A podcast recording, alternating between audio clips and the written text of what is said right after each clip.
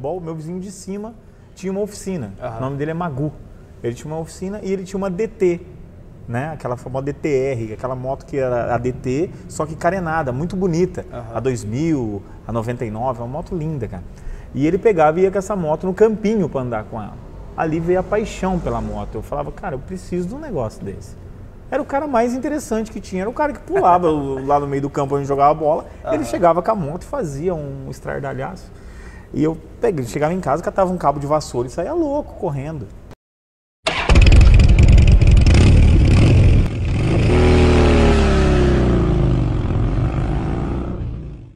Ter palma antes, né? Então agora tá valendo. Bom, senhoras e senhores, bem-vindos ao, ao Quilômetros de História. Hoje o convidado é o, o vulgo Pudim, né? Ah, tamo aí. Leandro. Leandro. E da onde vem o Pudim? Primeiro trabalho, carteira registrada, confeiteiro. Aí fez eu carregar esse apelido Pudim pro resto Até da vida. hoje. Até hoje. Até hoje. Da onde nasceu? Nós estamos em Foz do Iguaçu, né? Pra quem não sabe, nós, nós estamos em Foz, no, no Hell's Dogs Motorcycle Bar. Mas de onde tu nasceu? Como é a tua história Tá. até chegar ao motociclismo pra ti? Beleza. Eu sou de Cornélio Procópio, uma cidade ali no norte do Paraná, perto de Londrina, para quem não conhece. É, eu cresci, nasci lá, estudei em Londrina? Mas eu nasci em Cornélio Procópio. E o motociclismo entrou na tua vida quando? Primeira lembrança que tu tem de motociclismo? Olha, Bruno, eu vou falar para você. Sete anos de idade. Meu vizinho, duas casas para cima da minha casa, chamado Cícero, comprou uma Sete Galo Hollywood.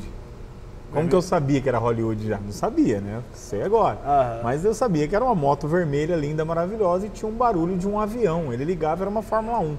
A única é, conotação com um barulho daquele era a Fórmula 1 da TV. E aqui- ele ligou aquilo na garagem de casa, para cima de casa. Nós estamos falando de 90 e... 89. 89. 89. E a, a, a Hollywood 87, se eu não me engano, que ela saiu, né? Então, aquela que ele comprou, eu lembro, vou me recordar Aham. um pouco, era uma moto usada, entendeu? Porém, tipo de um ano de uso. Então deveria ser uma 88 no máximo a moto do cara. E, a- e até hoje a Isso, Sete Galo ela é celebrada, né? Ela É, é por causa do barulho, tu acha? O som dela. Olha, é, eu é o- acho que é um dos sons, assim, para quem gosta do 4 cilindros, do som competitivo ou do som esportivo, vamos dizer assim, cara, ele é apaixonante. E tinha muita tecnologia pra, pra época, né? Meu Deus do céu, a gente só estava acostumado com moto de um cilindro ou as DT. A 350, que era a RD 350, A era Viúva coisa, Negra. a Viúva Negra. Aham. Era a moto mais espetacular que tinha, entendeu? E chegou aquele monstro. E depois nós descobrimos que num, num racha ainda é perigosa a RD. É uma discussão eterna isso. A RD ainda levar, entendeu? Mesmo com o motor. Mesmo com o motor bem menor. bem menor. E isso tu tinha 9 anos, mas quando é que tu começou, seguiu nesse caminho até comprar, ou pilotar pela primeira vez, ou ter a primeira Então, moto? então, é assim, ó. Depois desse meu vizinho aqui, na esquina de cima, quando eu comecei a sair já de casa com um pouquinho maior, já vai pra casa, vai pro campinho de futebol, meu vizinho de cima tinha uma oficina. Aham. O nome dele é Magu. Ele tinha uma oficina e ele tinha uma DT, né? Aquela famosa DTR, aquela moto que era a DT, só que carenada, muito bonita. Aham. A 2000, a 99, é uma moto linda, cara. E ele pegava e ia com essa moto no campinho para andar com ela. Ali veio a paixão pela moto. Eu falava, cara, eu preciso de um negócio desse. Era o cara mais interessante que tinha. Era o cara que pulava lá no meio do campo onde jogava bola. Ele chegava com a moto e fazia um estardalhaço. E eu peguei, chegava em casa, catava um cabo de vassoura e saía louco correndo. Não tinha bicicleta ainda na época. Aí até que o pai comprou a bicicleta e vem aquela paixão pela moto. Aham. A moto, minha primeira moto, eu fui ter quando eu fiz 17 anos.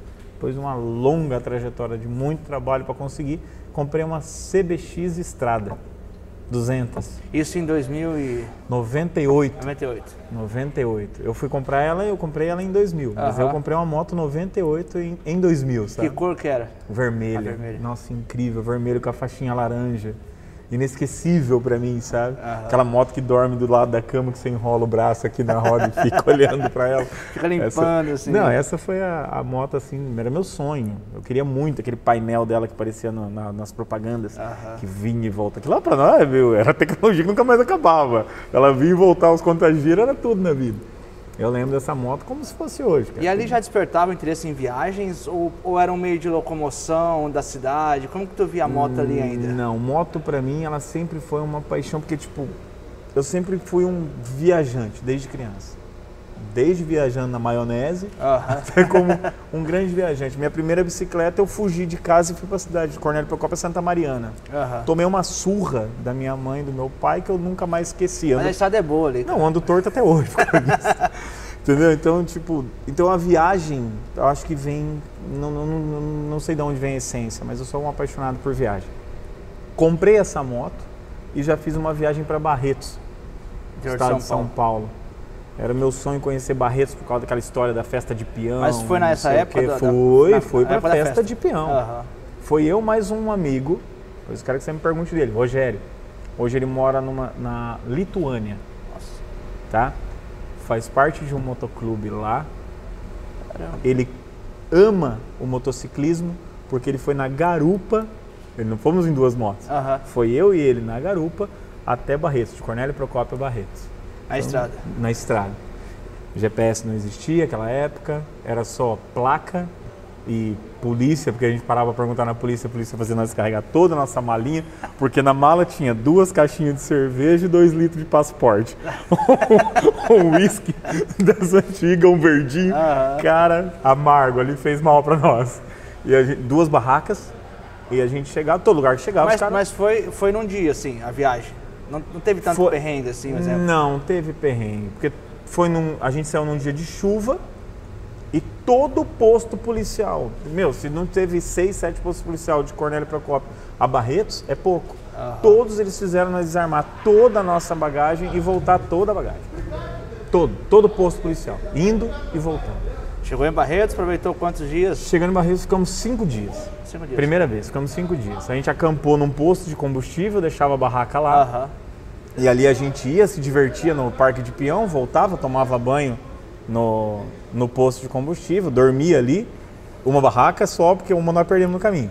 Então nós tivemos que dividir a barraca. De tanta amarra na Era um polícia. co- era cara pra lá, cara pra cá, sabe? E ali foi. Nesse, foi bem nisso, nesse negócio de perder, de você ter que desmontar toda a bagagem e montar de novo, uma barraca ficou pra trás. A gente perdeu, não sei nem como perdeu. E a volta, a volta cheia de história. Mesma, mesma coisa, Aham. ficavam nos parando muito, porque tipo assim, pra eles era muito, era novo aquilo, dois jovens, porque eu tinha 18 anos na época, era Aham. minha carteira era provisória. Provisória. E fomos e voltamos, sem multa, sem nada, tranquilo. Foi uma viagem maravilhosa e a primeira experiência. E no ano seguinte, nós voltamos, os dois, na mesma moto mesma moto. porque nós fizemos um combinado. Não, eu fui, eu fui dessa vez e, tipo, na época quem pagou a dívida toda foi ele. A gente quebrado igual arroz de terceira. Dividindo Ele- tudo. É, aí na outra eu banquei tudo. Aham. Foi, foi sensacional. Nesta primeira viagem a gente não tinha foto nenhuma, porque não tinha dinheiro nem pra câmera fotográfica. Nessa segunda a gente já tem imagens daquela um loucura, registro. cara, sensacional. Tem um lugar onde a gente ficou. A moto ficou na casa de uma pessoa que nós conhecemos a primeira viagem. A pessoa pegou e falou: Ó, vocês podem dormir aqui embaixo do meu pé de jabuticaba. E a gente colocou a moto ali, armou a barraca e temos uma foto com essa senhora, que é a dona da casa. Ela pegou, depois desse dia, eu voltei mais sete vezes para Barretos. A Sete última, anos. Mas a última foi recente ou não? 2007 eu fui, 14 anos já. 14 anos. Porque a primeira foi em 2000. Aham. Então eu fui sete anos seguidos. No segundo ano, essa mulher já estava pensando em montar uma posada. Na segunda, ela já tinha montado uma posada. Na terceira, ela tem a posada. Na sétima, lá, ela já tem uma- um pedaço do quarteirão, já é dela. Nossa. Ela fez um comércio, graças àquela barraquinha que a gente colocou lá na primeira vez que a gente foi. Uma, uma pequena ação gerou. Gerou para um ela, ela falou, enorme, poxa, né? dá para mim ter um comércio aqui. E hoje, eu não sei mais se ela vive com isso, que faz 2007 para hoje, já faz muito tempo, né? Hoje tem lá é, pousada do o agradecimento do pudim na, na não, tem lá, um- pelo menos um adesivo lá tem. muito Ai, legal, ai. cara, muito depois, gostoso. depois dessa, Barretos, é claro que foi várias vezes, mas onde tu foi ampliando o teu, o teu leque de mapa ali? Então, depois de Barretos, logo depois da segunda, segunda viagem, eu já conheci a minha esposa. Né? Não estava casado ainda, mas eu já conheci ela. Então começou a aparecer. Nessa época eu já era envolvido com motoclubismo. Aham. entendeu? Então começou ali a minha história pelo motoclube. Então eu já comecei a fazer viagens em grupo. Eu fui para Ourinhos. É próximo até. É próximo, Aham. dá 280 km, 300 km, Cornélio Ourinhos. Então eu me deparei com uma situação. Era o primeiro moto encontro de Ourinhos, aonde não deixavam entrar moto pequena no evento. E eu fui com a minha esposa e cheguei lá, na época não era minha esposa, era minha namorada. Ela ficou para fora, a moto ficou para fora. Entendeu? E aí um amigo meu que estava dentro, que tinha uma moto de cilindrada maior, acabou arrumando uma confusão ali, colocou nós para dentro. Entendeu? Hoje eu tenho tatuado aqui no meu braço o- esse encontro. É eu e ela dormindo aqui com uma tenda puxada na minha moto. A gente puxou um plástico na moto e dormimos ali. Então para mim ficou registrado para o resto da minha vida. Foi Parceiro, o né? primeiro encontro de moto junto com ela e lá em Ourinhos, entendeu? Então ali começou a minha história com o motoclube. Eu achei aquilo encantador. Uma pessoa foi me defender, sendo que ela nem me conhecia. Ela achou aquela situação de eu ter viajado e não ter podido entrar com, com a moto por causa da cilindrada um absurdo. Me defendeu. E eu não entendi aquilo, por que Mas- a pessoa estava me Mas defendendo. hoje tu entende o tamanho do companheirismo que é o motociclismo, né? Cara, entendo de uma tal forma que você não entende. Você não possa imaginar. É tipo nessa, nessa mesma linha de raciocínio, nós em uma reunião no nosso hoje no BR277, que é o motoclube que eu estou como presidente, na época quando aconteceu uma reunião eu não era ainda. Foi- Perguntaram, né, o pessoal, o nosso primeiro moto encontro vai poder entrar moto pequena? Eu só contei essa história. Eu não precisei falar mais nada. Deu um exemplo. Foi aparelho, todo mundo falou: entra qualquer tipo de moto. A gente está pelo espírito, não pela cilindrada. Né? É uma exposição de moto, né? Não é uma exposição de moto, exatamente, está pelo espírito. Cara, meu sonho era estar naquele lugar. E aí eu fui barrado de deixar, minha moto, deixar a moto para fora. Pra quem, tem, pra quem tem a sua moto, você sabe como é. É terrível, cara. Eu falei, porra. Porque pra nós não importa a cilindrada, importa Não. ela nos levar até lá. né? Sim, Você sim. o capacete e o colete, É uma se tá de delícia. 100 ou se tá de 1000 cilindrada, Não muda nada. Até com ou sem colete. Quantas pessoas eu encontrei nessa estrada da vida aí, meu, com uma. com, com nada. Com nada. Só com a vontade dele ir uma mochila. E ele representava muito mais. O cara chama o cara de motoqueiro. Pra mim, o cara é muito mais motociclista que muito, muita gente, cara. Entendeu? Esse negócio de intitular, motociclista, moto- motoqueiro e tal. Cara, não rola. Não é verdade? Já Sim. vi muito titanzeiro, mas mil vezes mais motociclista do que muito harleiro, que é dono de moto apenas. dono de moto. Tem, pode ter o que quiser, mas o espírito ninguém compra, cara. Ninguém compra, vem, vem Sim. dentro, né? E, e daí tu foi Ourinhos, teve essa experiência, Isso, essa foi e maravilhosa. aí começou a ir em encontros de motos maiores. Ali eu comecei ali. em encontro de moto. Aí, então, como a renda ainda era baixa, Aham. os encontros muito próximos, né? Em Andirá, né? Até quando teve em Cornélio Procópio, aquele tinha o Chico, é, acho que era Cunha, como é que é o nome dele, cara? Silvio Cunha. Ele tinha um caminhão que ele colocava para fazer atrações de uma moto passando para outra, assim, aquilo para nós era o fim do mundo. Entendeu? Não era um encontro de moto, Aham. mas vinha motociclistas de toda parte para ver esse, essa, esse show de moto da Honda na época. Aham. A Honda fazia com. Não é bicudo, cara. Como é que é o nome dele? O cara é uma lenda no, no- no motociclismo nacional. Ele tinha uma... Na época que a Falcon saiu, ele, ele ia com a Falcon e fazia malabarismo com a Falcon e tal. Meu, ali se, se, se apaixona, você se apaixona.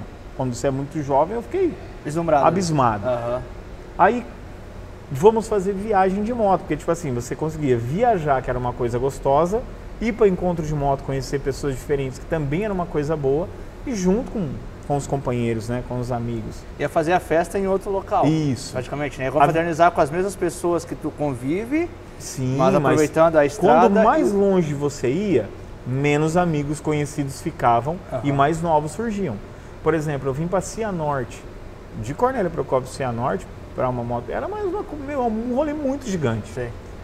E nós viemos, poxa vida, conheci gente maravilhosa, pessoas que até hoje são meus amigos. E ali falaram para mim, ó, vai ter o maior encontro de moto do Paraná, chamado West Road em Cascavel. Não sei se você ouviu falar desse Já foi encontro. também. né? Foi no primeiro dele, que aquele cara de São Paulo, Curubu, ele tá? Não. Não, eu devo ter ido em 2014, 14, 15. Cara, foi chocante. Foi chocante. A gente saiu com um monte de motos lá de Cornélio Procópio. Eu lembro que na época nós estávamos com 15 motos. Mas 15 motos, tô falando em Titan, em DT, sair nos pedaços. Nós saímos, não dava para chegar. Aham. Não tinha como chegar, era, era inalcançável o objetivo. A fera maior do que a moto. Mas era muita fé, não tinha condição de chegar. E nós saímos e nós chegamos todos, graças a Deus, chegamos todos nesse evento. Um evento espetacular. Eu lembro, eu lembro até hoje, a gente chegar, um cara chegar com um triciclo e um urubu voando atrás dele. Você tem noção que é isso? Não. Eu, eu tenho. É um urubu. Ele parou o triciclo, o urubu puf, puf, parou, encostou e sentou do lado da moto. Como cara. se fosse um papagaio. Era um papagaio dele. Aham. E, esse- e ali foi. A- o evento girou em torno daquilo. Né? A pessoa dava a volta e passava naquele ponto turístico ali. Estamos falando o quê? 2009? 2009, 2008 mais ou menos. Aham. Foi o primeiro. Foi o primeiro. Eu não vou lembrar a data certinha. É porque eu acho que fui em não. 2014, era o sexto, se não me É. engano, era alguma coisa assim. Esse foi o, o primeiro. Depois disso eu fiquei um período sem moto. Uma doença, quase um câncer, cara. Poxa, que sofrimento. Só que também era aquele prazo que eu tinha para se estabelecer, crescimento, estudo, esse tipo de coisa que a pessoa tem que, um que passo para escolher. trás. Para dar dois para frente. frente, exatamente. Quando veio a minha vez, comprei outra moto. Nessa época eu comprei uma XR 200. Nessa época eu estava afastado um pouco do, do motoclubismo, né? Porque eu não estava sem moto, então Sim. não estava rodando e tal. Voltei novamente com uma XR 200. Com a XR não dava para mim viajar muito longe e tal, mas em compensação aprendi muito a respeito de trilha, mato. É, aqui na região eu conheci várias cachoeiras. Tu já estava em Foz. Já estava em Foz. Aham. Já tinha me mudado para cá. Aham. Porque nesse período que eu fiz essas viagens entre Cornélio Procópio, é, Cianorte, Barretos, muitos anos. Fui até para praia com a minha esposa algumas vezes de moto. Só que o que aconteceu? Houve um vácuo, né? Que eu, que eu te falei, do estudo, Sim. tal. Foi onde eu tive a moto, mas eu não tinha viagem. Eu tinha uma viagem por ano, que era aquela viagem de férias, entendeu? Aham. Eu tinha uma Twister, foi em 2006, né? Eu consegui ir pra praia e voltar. Ir pra praia e voltar. Tipo, a, praia, a férias de junho e a férias de dezembro. Garupado com mala. Engarupado, uma barraquinha, pegamos uma, como é que fala, uma, um camping Aham. e foi aquilo. Foi sensacional? Foi. Tem registros? Tem.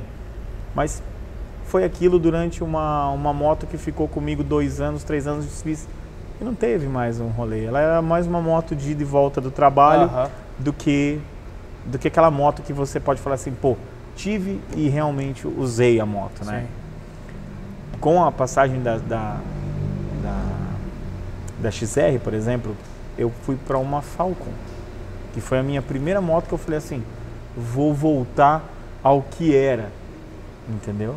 Agora é a hora de eu pegar, isso foi em 2012. Uma moto já pra estrada. Vou voltar às minhas raízes, Aham. né? Vou conhece, voltei a conversar com meus amigos que eu, que eu, que eu tive, que eu, pô, pessoal, onde tá tendo encontro, como que é, como é que, onde vocês estão? Apareceu o Motoclube BR 277 na minha vida. Foi em 2014 ele apareceu na minha vida. Ele existe desde 2013. Então, dali pra frente foi só maravilha Não parou mais. não parei. Ali eu, com essa Falcon, foram. Nossa. É, é praia, é São Paulo, é. Goiânia. Como é que é o nome daquela. Ca- Caldas Novas, eu fui com ela, entendeu? Então, tipo assim, foi muitas cidades assim que eu tinha vontade de conhecer e conseguir. Tava sensacional para mim já, já conseguiria ali satisfazer muita coisa, porque eu ia para São Paulo e realmente conhecia, Assim. né? Eu ia para fui para Caldas Novas, por exemplo, cara, que lugar magnífico. Aí você vem voltando por dentro de Goiânia, Minas Gerais, conhecer aquele lugar é- era, era encantador. Conheci, é, Capitólio, que é um lugar que eu quero ir. Passamos perto, mas não conhecia. Eu não conheço Capitólio ainda, Aham. quero ir. E não deu para conhecer ainda. Falei, puxa vida, eu preciso voltar nesse lugar. E já é um projeto. Tem esse projeto para voltar lá. Só que você passa na frente, Sabe assim, jalapão. Jalapão passei no lado, falei, Tocantins. Eu falei, vou voltar aqui. Vou voltar e vim embora. Pega, pega a dica com o Carlão. Ele caiu várias vezes lá. Já, Sim, já contou, sim, já. a gente conversou várias vezes a respeito desse cara, é fantástico. É, é. Hum. O Carlão contou muita história aqui do, do Jalapão. E vai voltar de novo, Carlão. Ele, ele gostou muito de lá. O lugar é maravilhoso. Aí, quando voltei para depois dessa dessa viagem que eu fiz para lá, acabei fazendo negócio e peguei uma Hornet, que é a moto que eu tenho hoje. Que é a moto que eu tenho mais quilometragem rodada. Eu tinha um projeto, não, era um sonho. Quando era criança, lembro lá, voltando lá no passado, tinha um programa do Mauri Júnior, que ele fazia no Cassino Conrad, que é em Punta del Este, no Uruguai. Ué. Falei, eu preciso conhecer esse lugar. Não, mas isso aí não é, é pra mim sim, eu quero conhecer, eu vou conhecer. E saí um certo dia, depois de uma. Depois de você estar todo acertado, falei, vou, vou pra Punta del Este. Sentou eu e minha esposa, vamos pra lá? Não. Não quis? Eu falei, como assim não? Ela falou, não vou. Eu não vou sair para fora do, do, do país sem você. É, é só eu e você. Se for só eu e você, eu não vou. Rapaz, pense numa tristeza. Eu, como um belo de um obediente, falei, tá bom, não vou fazer o quê? Fui na casa de um amigo pegar um, um alforge lateral para colocar na Aham. moto. Pra ir, sei lá, Santa Catarina, qualquer lugar que já era Já- destino conhecido. Já que o Uruguai não. não Sim, não eu já tinha ido, já tinha feito Serra do Rio do Rastro, já tinha feito um Corvo Branco. Aham. Então, tipo assim, eram lugar mag- lugares magníficos. Só que eu já tinha ido uma ou duas vezes com essa, com essa Hornet que eu já tinha comprado e tal. Eu falei, mas cara, vamos pra... Ela falou, não vou. Rapaz, que tristeza. Eu cheguei, imagina você, véspera de, de, de férias, vai na casa de um amigo para buscar um, um, um Alforge. alforge. Eu tava com uma tristeza, o cara falou, caramba, meu, você veio para buscar o, um negócio para viagem amanhã e você tá nessa tristeza. No velório? Um velório? Aí ele falou, o que, que aconteceu? Eu falei, cara, eu vou te contar, meu. Eu tava querendo, eu fiz um plano para ir para Punta del Este, no Uruguai. Minha mulher falou não vou se for sozinho, porque ela tem medo, porque causa vai ser só duas pessoas. É desconhecido, eu não tiro a razão dela. Ele tava com o carro montado para ir para a praia também aqui na, em Santa Catarina. E ele tinha uma F800. O nome dele é Schmidt. O nome desse carro. É. Aham. Ele olhou pra mim e falou, olhou pra, falou pra mulher dele. Falou, Dona Neia, desmonta tudo lá e vamos de moto com esse piá. Ele não sabia nem onde ficava. Eu te juro por Deus, ele não sabia onde ficava. Eu tava na casa dele pra buscar o Ford. Mas era amigo de longa data? ou- Não! É amigo de motoclube, do BR-277. Dois, Na época- um- dois, três anos de amizade? Nem lá. isso, nem isso. Eu fui em 2016, ele, eu entrei em 2014, Dois. menos de dois anos de, de motoclube. Caramba. E não era aquele convívio, ele, lógico, a gente era muito amigo, tinha muito carinho por ele, ele é um pouco mais velho que eu, mas eu tinha um apreço por ele, cara, ímpar. Já tinha naquela época, antes da viagem. Cara, a hora que ele falou isso, eu olhei pra minha mulher, minha mulher tava na hora, né? Ela falou assim, eu vou. Eu falei, você vai? Ele falou, cara, fechou, só o tempo de eu arrancar as coisas. colocar." Mas eu falei, mas é amanhã, 5 horas da manhã. Ele falou, não tem problema? Cara, é impressionante. Cara, 5 horas da manhã eu tava na casa dele com a minha moto montada para ir para o meu destino, para onde eu gostaria de ir. E ele abraçou esse sonho, ele e a esposa, e nós fomos, cara. Você bota fé? Cara, é impressionante porque, É ao, ao contrário, louco. acontece muito assim, de duplas, é, trios, planejarem a viagem em conjunto, e aí um desiste, um O desiste um mês, desiste. uma semana, quando vê tu tá sozinho. Aham. O teu foi o contrário. Totalmente tu, tu fez sozinho, Pra ir sozinho, eu com a minha esposa. não quis, naturalmente, ok, Aham. entendível. E aí o cara compra a- o planejamento, a ideia Comprou. 12 horas antes, nem isso? 10 Nem horas. isso, nem isso. Oito horas Foi uma antes. noite antes, ele comprou toda a ideia. Daí eu falei, mas Schmidt, eu não. Eu, cara, eu vou pra dormir num hotelzinho. Ele falou, velho, eu vou na tua pegada. Eu vou do teu jeito. Você sabe o caminho? Eu falei, lógico que não. o plano é totalmente esquisito, eu vou pela alegria. Aham. Ele falou, fechado. E veio. Cara, dormimos nos melhores e nos piores lugares. Entendeu? Eu lembro da gente chegar em Santa Maria, no Rio Grande do Sul. Que noite maravilhosa. Comemos bem, dormimos bem, não sei o quê. Aí passamos na outra noite, a gente tinha que dormir na Argentina, era férias da Argentina. Todos os hotéis lotados. Não tinha um lugar, não tinha uma reserva, não tinha nada. E a única coisa que ele me pediu, não piloto à noite. Eu falei, cara, nada mais justo, né, Sim. Pô, rodar o, o dia todo e ainda rodar à noite. Aham. E tem a regra dele e respeito totalmente. Aí a gente chegou num lugar e não tinha pouso. Nós tivemos que rodar mais um pouco. Eu falei, cara, não, você falou que não rodava, então vamos procurar um lugar para dormir. Meu Deus, que lugar horrível. horrível, horrível. As motos ficaram dentro do hotel, dentro, dentro do hotel que eu falo é dentro do, do quarto. hall Ah, do hall. do hall do hotel. O banheiro só tinha o chuveiro quente no dele e no meu era morno pra frio e tava um frio do caramba. E nós já tínhamos rodado no frio. Aham. Cara, ele tomou banho, eu lembro da gente. Deu, foi uma noite assim. Minha mulher dormiu com a roupa do, do corpo, a roupa da moto, e reta assim. Ela falou: Eu não vou encostar a cabeça nesse travesseiro. Era a roupa nossa dobrada pra Aham. pessoa ficar dentro. Cara, foi incrível. E fomos e chegamos a, a Punta del Este, né? O objetivo. E nós tínhamos, meu Deus, que lugar. E, e quando chegou, vem toda aquela sensação de. A desde minha- a criança, Cara, aquela memória retrospectiva, Pra mim veio. Pra mim veio uma satisfação uma realização. imensa, só que eu não sabia que eu ia descobrir algo muito melhor. Eu tinha um sonho, que era o sonho de conhecer Punta del Este. Na real, não era nem Punta del Este, era aquele cassino Cassino. Conrad, que era a lenda, né? Que existe até hoje. Fui, entrei, lindo, maravilhoso, espetacular. Mas a magia do motociclismo, daquele cara junto comigo que não, não é mais amigo, ele é meu irmão. Ele tá. Mata e morre. Cara, ele tá dentro de mim. é A gente tá um pouco distanciado, que ele teve netos e tal, ele tá cuidando muito dos netos. Mas é um cara espetacular. Pra mim, ele faz parte da minha família. Entendeu? Eu faço questão de mandar mensagem pra ele, escrito só eu te amo.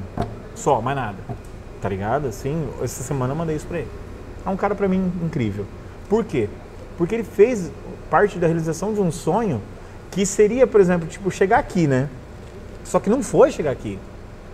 Foi deslumbrante chegar até ali. Depois que eu saí dali, foi mais deslumbrante ainda. Cara, eu lembro da emoção da gente chegando na frente da casa dele para desfazer as malas e. Hora da chegada, sabe? Ele e a mulher dele chorando e eu e ela e a minha esposa chorando de alegria daquele momento, mas assim, não tem como eu te explicar. É uma emoção tão grande, uma, um, a gente chorava de uma alegria que, tipo assim, do objetivo alcançado, das dificuldades, que passamos vários perrengues também, né, cara? Porque, meu, é frio, era, poxa vida, horas de viagem para chegar no, no horário, porque tinha tempo curto para mim, Sim. né? Então tinha que dar uma esforçada. No caminho, eu lembro no caminho, a gente parar num lugar chamado. Ai, aqui no Paraná já, Na volta já. na volta, a gente voltando, paramos num lugar, meu Deus, como é? Capanema. Capanema. Aqui pertinho, pertinho. A gente tava em Capanema, a gente parou num resortzinho, parecia um. Como se fosse Peste Pague Floresta, aqui, assim, sabe? Tipo aquilo ali. Uma piscina, um negócio, e tinha umas pessoas comendo carne de porco. E aí, tipo, alguém ali não comia carne de porco. Não, peixe. Era, era o dia do peixe lá. Aham. Aí o cara falou, cara, eu tô fazendo costela aqui pra minha família e eu vou cortar pra vocês e vocês comem, já que tem a pessoa aí que não come Com peixe, né? Aham.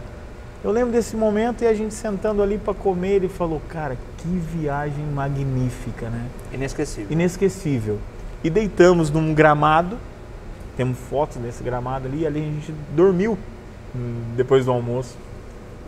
Cara, pensa um negócio que eu contando pra você, eu sinto o cheiro da grama, porque a gente escorregou dormindo naquela grama, escorregou Aham. dormindo. Eu sinto o cheiro da grama, eu sinto o cheiro do peixe daquele dia, entendeu? Da carne que aquela pessoa me deu que não era pra ele fazer. O cara deixou de servir um prato pra família dele pra servir pra nós que tinha alguém ali que não comia peixe, não lembro se era minha esposa ou a esposa dele. Você acredita nisso? E cinco anos depois ainda vem na memória, né? Mas O muito, tão vem assim. marcante que foi pra ti. Pra mim, incrível. Isso eu tô falando desta viagem em, em- em especial. Eu lembro da gente chegando em casa e comentando, ele falava, cara, como é que pode a gente ter feito do jeito que foi feito? Vamos! Foi. Foi incrível, cara. 2016, essa viagem que a gente fez para Ponta del Este, né? E depois a gente depois a gente voltou. Poxa, imagina a energia que nós tínhamos, uhum. né?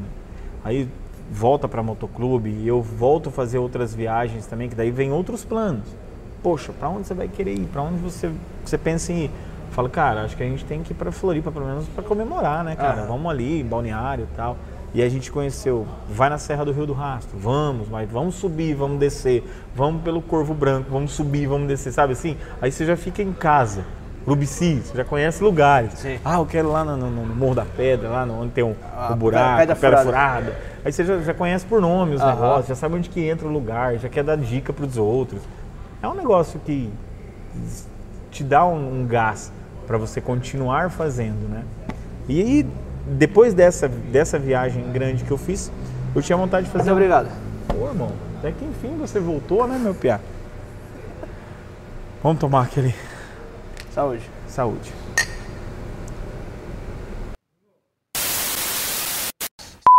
Nessa viagem que eu falei pra você que eu fui pra, é. pra Caldas Novas de. Isso 2013, 12? Foi quando eu peguei a moto. 2012 eu fui. Aí eu voltei pra Caldas Novas com o Schmidt. E teve um acidente, tá ligado? Em Londrina, em Marialva, com a esposa dele. Mas nessa viagem?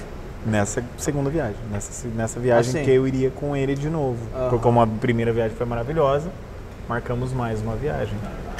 E nessa viagem aconteceu o um acidente. A esposa dele. Cara, daqui pra baixo ela perdeu todo o couro, mano. Nossa, Foi muito louco. Pensa numa. Uma loucura, velho. Mas, loucura. mas tu tava na frente ou tava atrás? Eu tava na frente dele e ele atrás de mim. Um carro passou entre nós e bateu nele e jogou ele. Putz, cara. Inacreditável. Um médico. O cara ficou chocado. Ele falava, meu, não acredito que eu fiz isso, cara. Ele, ele ultrapassando a mulher dele falou, não, é aqui. Sabe aquela entrada de Maria Alva? Sim. Sim. Não tem um, as uvas? As uvas, o cacho de uvas. As uvas. Uhum. Você, você passa as uvas, aí tem uma retinha, aí tem uma curva onde Isso. tem uma entrada para Maria Alva. Isso aí. Não é? Isso Lembrou? Naquela entrada, eu tava na frente, ele atrás de mim, o carro entrou. Pegou no pneu da frente da GS dele. Sabe quando joga assim, daquela jogada? Dá um chicote ali. Um chicote. Um sol de meio-dia, a mulher dele queimou tudo, cara. E ela tinha tirado a roupa, a calça de, de, de cordura. De cordura no pedágio. O pedágio é o quê? Pouco antes ali. 5 minutos, 10 minutos? Ali. Caramba. Cara, que dia. Aí a gente foi pra Sarandi. Nossa, foi foda. Aí foi pra Sarandi e ela ficou ali aquele dia e eu queria voltar com ele. Ele falou, cara, você não vai voltar, mano. Ele falou, cara, você tem 15 dias de férias. Eu tô aposentado, mano. Eu vou voltar, vou colocar no caminhão, volto, você continua. Você não vai ter outra oportunidade, só daqui a um ano. Nossa, cara. Foi na ida. Foi na ida, mano. Foi na ida. 400 quilômetros aqui. Que tristeza, cara. Que tristeza. Daí ele falou, não, não, não. E aí ele voltou Falei pra ele que ia voltar. Ele falou, meu, você voltar, eu nunca mais dou um rolê com você, cara. Nunca mais na vida. Imagina, cara. Aí ele foi, eu fui pra casa da minha mãe, minha mãe mora em Cornélio Procópio, na época minha mãe tava viva. Fiquei na casa da minha mãe um pouco e ele foi, ele chegou e a gente falando por telefone. Falou, não, eu tô bem, a, a, a Neia, né, que é a mulher dele, se curando e tal. Nossa, cara, que situação. E a gente foi, chegou em Mas São Paulo. Mas hoje tá, tá bem. Não tá foi, bem, foi... tá bem. Só que, tipo assim, ela está voltando a andar de moto. Teve medo. Pegou um ah, trauma. Pegou, pegou. Foi, um, foi uma coisa assim para machucar mesmo. Sabe machucar? Não só a pele, machucou a alma. Foi um negócio muito dolorido. Você teve acidente? Eu? É. Vários. Assim, Mas algum de, marcante... de pegar medo? Não. Não. Eu, eu tive um acidente que eu quebrei a coluna e fiquei dois anos sem andar. Mas era de bicicleta. De bicicleta fique bem claro. Aí depois eu tive acidente de moto, que é onde eu caí, quebrei um dedo, é, ralei de não sobrar nada de carne. Tomar banho de iodo, né? É, eu já tomei banho de iodo já. É terrível, mas assim, eu me tornei um medroso na moto. falar bem a verdade. Medroso ou cauteloso? Eu tenho muito cuidado, eu tenho muito medo de machucar os outros, medo de me machucar. Como eu viajo muito engarupado, desde. Nós estamos falando, dois, eu conheci minha esposa em 2000, então desde 2001 eu viajo engarupado. Então é um. É 20 um cui- anos, né? É, é um cuidado duplo. Então você não- eu não me vejo caindo com ela. A gente já caiu, já teve um tombo aqui na Argentina. Pequeno, raladinho e tal, tombo de quebra-mola, sabe? Fui passar, escorreguei e tal, e Aham. isso aí. Mas falar que teve um tombo sério, grave, não tive. Não tive. Eu tive, eu tive três. No primeiro, eu tava de CB300. Eu ralei- me não quebrei nada, mas me ralei toda. Esse, É, esse tava de bermuda e camiseta. Enfim, tô com chuva. Escorregou e deu um carrinho no asfalto. 15 dias depois, a moto tava na oficina, eu tinha que fazer uma viagem a trabalho. Meu pai falou, pega o carro. Eu Não. liguei para um amigo meu, a De CB500. CB500 2001, porque ela estrala assim quando Nossa, você aquela acelera moto é assim. muito linda. A CB500. Farol redondo. É, farol redondo, preto assim, ó. Coisa linda. Era um sábado de manhã. Eu subi na moto. Meu, meu pai me deixou lá assim. Ele falou: Você vai de moto mesmo? Eu falei: Vou. Confiante, mas, cara, eu subi na moto assim, ó. Tremia. Cara, eu falo: Não é possível, cara. Eu caí tem 15 dias, cara. Dei partida, fui no posto abastecer a 15 por hora, 20 por hora, nem engatava a segunda direito. Abasteci, aí a saída de Morama é via dupla, a 323 ela é Conheço. dupla. Eu saí ali, aí 50, 60, 80, 100, 120, aí tu puxa assim, for ultrapassar logo que ela fica única, for ultrapassar de 140, nunca mais tremi em cima da moto. Você tem Que massa. 13, 12 anos, 11 anos. Uhum. Mas assim, o primeiro foi traumático, nesse sentido. De, Foi, né? de subir tremendo e falar, E "O que ainda que eu tô sentir, fazendo? né? O que Por eu que, tô-" que eu tô fazendo isso? Isso Sendo de que eu já me machuquei, né? As outras duas, eu fui até na farmácia comprar o medicamento, fiz ali mesmo, Você mesmo sabia o que fazer. fui embora. Não, Cara, mas o primeiro foi... Então assim, eu entendo o, o trauma da, da, da também, companheira né? da, do também. Schmidt ali nesse sentido. também, entendo perfeitamente. E ela não tem o controle da moto. Acho que é sim, pior ainda, né? Sim, porque, por exemplo, quando você está de, via- de, de passageiro, pelo menos a, a minha esposa disse, fala, meu, eu gosto muito, eu me sinto mais segura, por exemplo, na tua garupa do que no, no banco do ônibus. Aham. Eu não conheço O motorista. o motorista. Então eu sei onde você vai frear, eu sei o que você vai fazer. Talvez faz um pouco diferente do que a gente pensa, mas você ainda, ainda se entende. Mas é, que nem aconteceu, nunca aconteceu de ter um- uma tragédia. Isso foi uma tragédia, cara. Não é um erro, lógico, que poderia estar menos. Não, porque a gente estava 100 por hora. Poderia estar 80. Uma pista dupla que é oferece uma pista dupla, sim. tinha condições e a gente estava dentro do- do- É uma, o acaso. O acaso. Era Uma pra- desatenção do- Era uma desatenção do motorista do lado que aconteceu uma coisa que, tipo assim, traumou a, a- a menina por um tempo. Eu creio que vai voltar. Já voltou, a gente já fez algumas viagens aqui próximas, a gente já foi em moto almoço aqui próximo tal, tipo. É, Matelândia, Medianeira, a gente já foi, ela já esteve ali, então provavelmente as coisas voltem ao normal. Só que daí as coisas vão limitando. Você como é que nem eles começaram a ter netos, filhos, tal. Tem filhos, né, mas já começaram a ter netos aí. Vai cada vez distanciando mais, porque o tempo passa, né? Sim. O tempo passa e é muito rápido. Bruno, é muito rápido. Se você quiser aproveitar, tem que ser agora. Não tem pra onde correr. E depois do Uruguai, tu, tu fez viagens mais curtas ou tu abriu outros caminhos na América? Então, eu tenho um sonho. Ah, Meu sonho é ir pro Alasca. Né?